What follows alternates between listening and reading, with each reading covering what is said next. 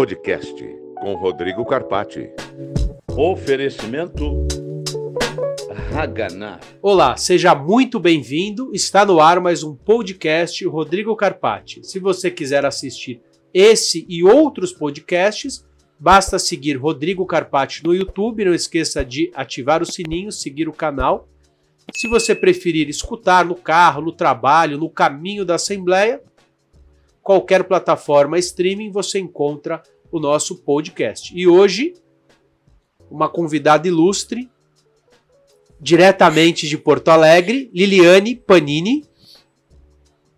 Querida, muito obrigado. A Liliane, que é sócia da Carpate Advogados em Porto Alegre, tem uma história lindíssima de trabalho, superação e principalmente de direito condominial. Então, Eliane, tudo bem? Tudo bom, doutor Rodrigo, obrigada pelo convite, é uma honra. É uma honra muito grande fazer parte da equipe do Dr. Rodrigo Carpati, que tem um renome nacional, inveja por onde a gente passa. Rio Grande do Sul é apaixonado por ti e claro que a gente vai junto, né? Então, isso é. Nós somos uma, uma grande família, trabalho focado, dedicação.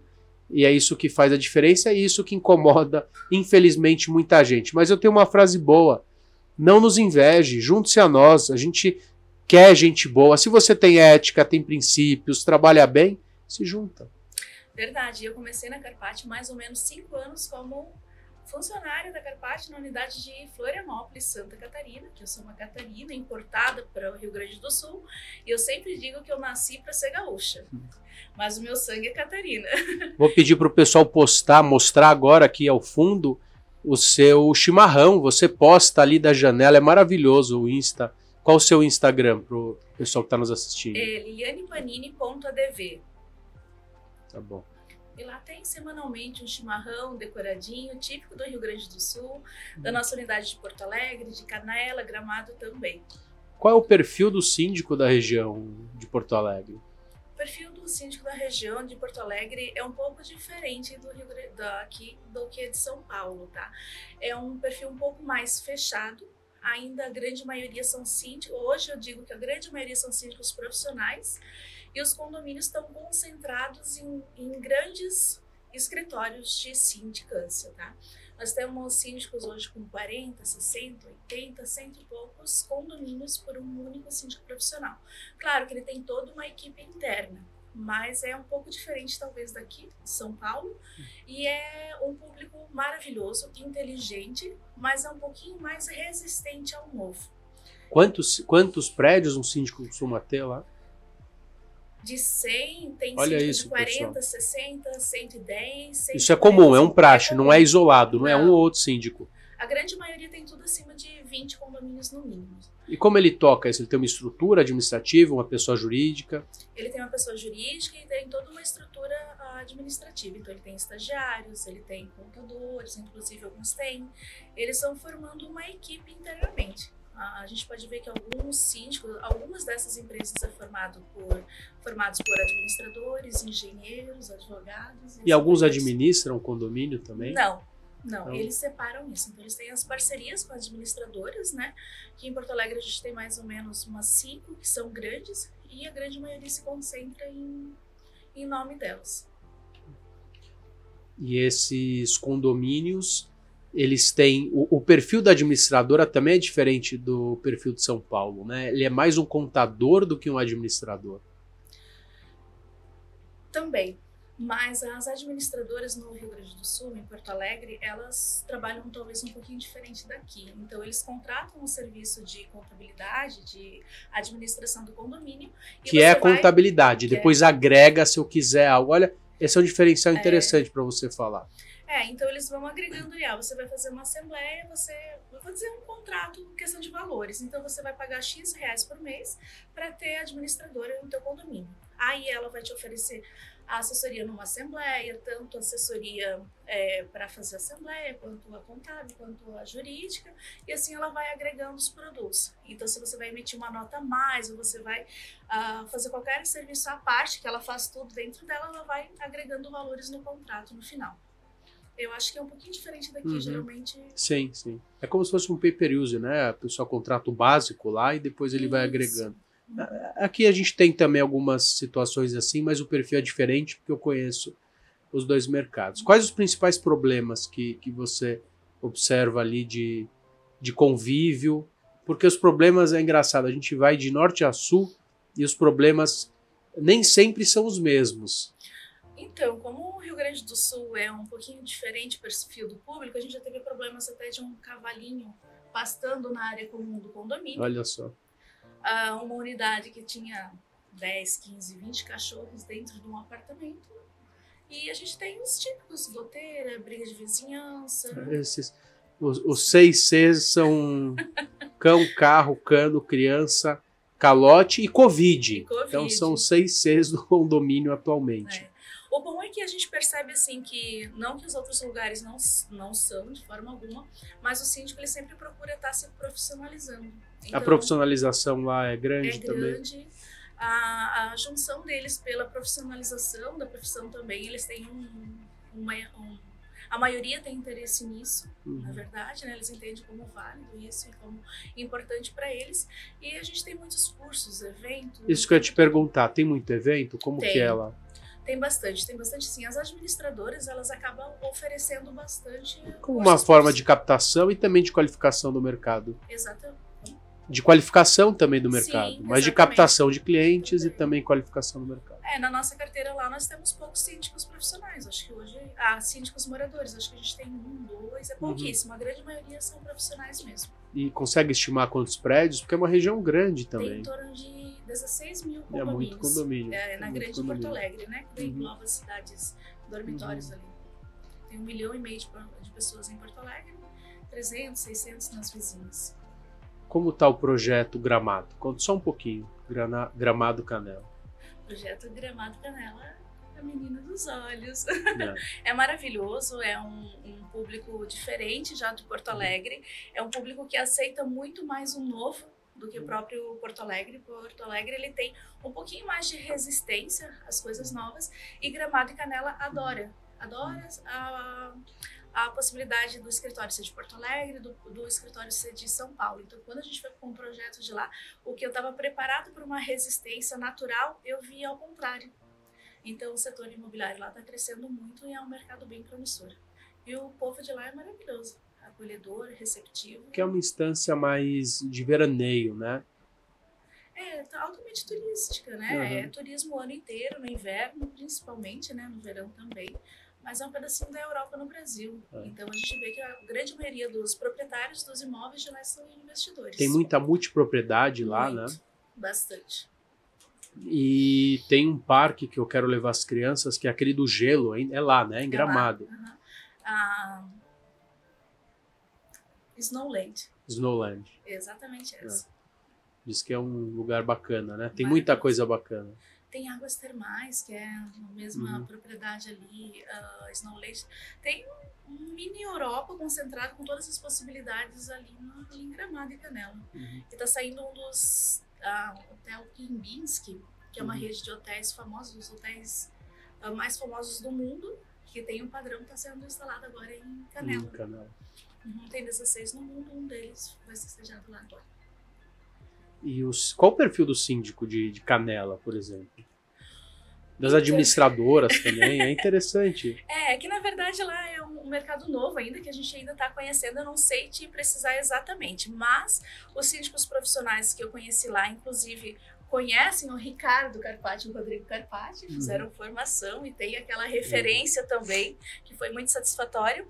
E a grande e lá traba- ah, funciona um pouquinho diferente. Pelo que eu estou percebendo, as administradoras elas vão tendo síndicos profissionais também. Vão ofertando vão junto ofertando. com. É, exatamente. Ou fica mais concentrado nas próprias Uhum. administradoras, ou os síndicos prof- ah, moradores, que são pessoas aposentadas, que estão lá. Mas eu não sei precisar ainda qual é realmente o perfil do síndico de lá. Ainda estamos descobrindo aos poucos.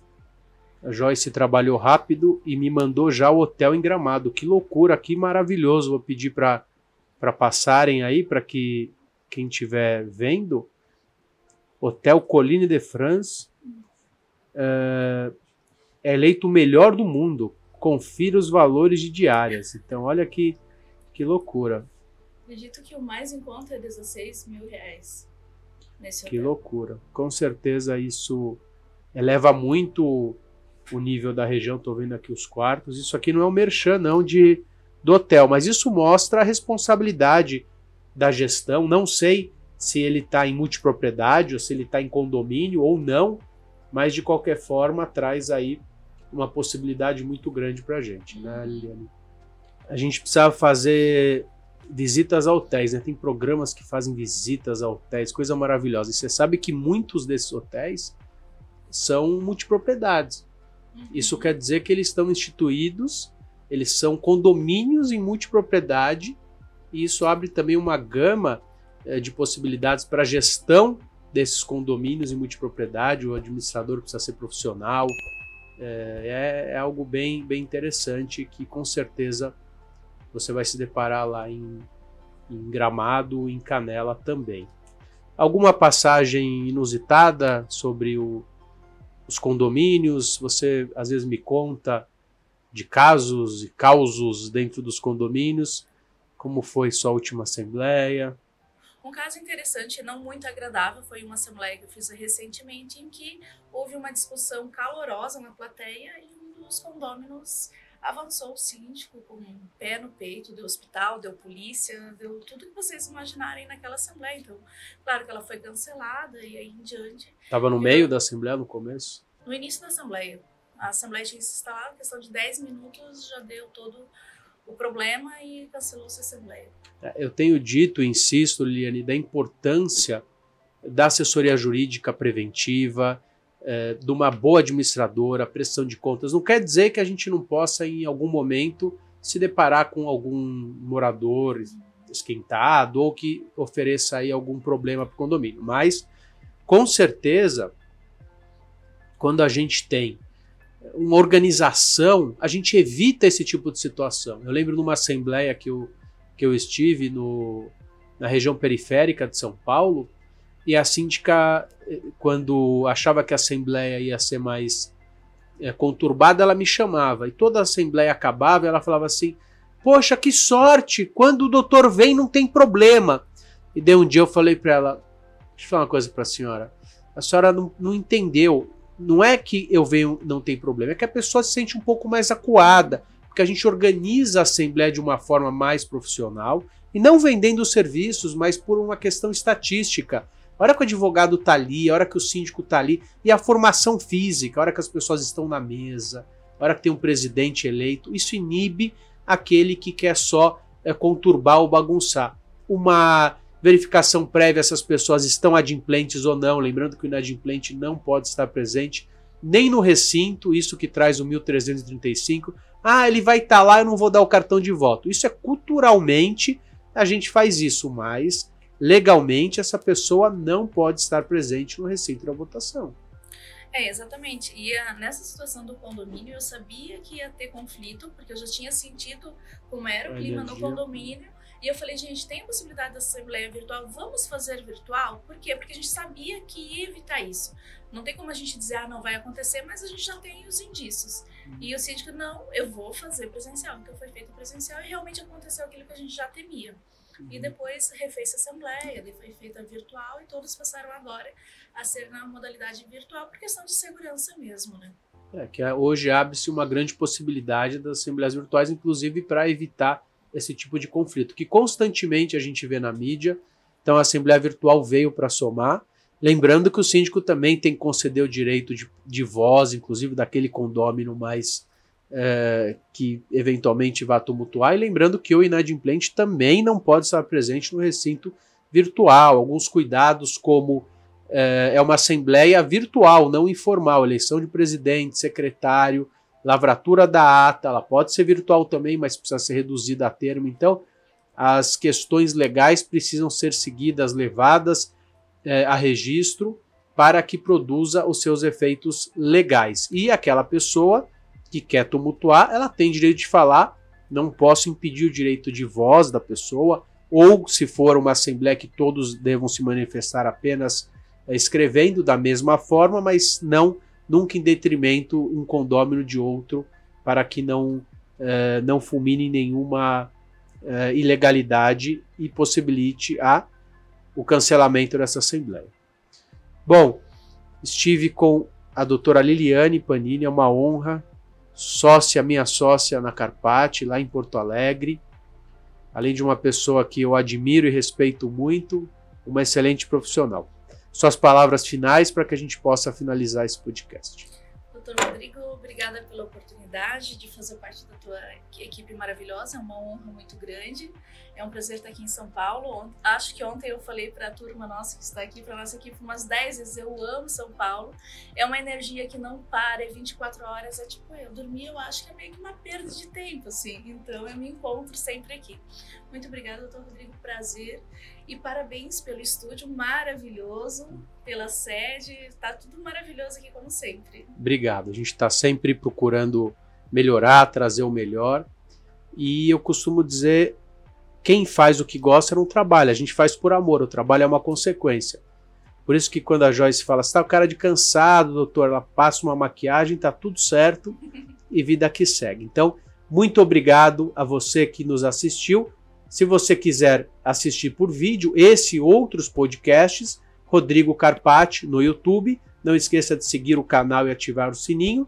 Se você quiser é, ouvir no carro, no trabalho, no caminho da Assembleia, que não seja tumultuada, Liliane, através de qualquer plataforma streaming você nos encontra. Então, muito obrigado e até breve. Obrigado, Liliane. Obrigada, doutor. Podcast com Rodrigo Carpati. Esperamos por você. Uma produção Universo Condomínio.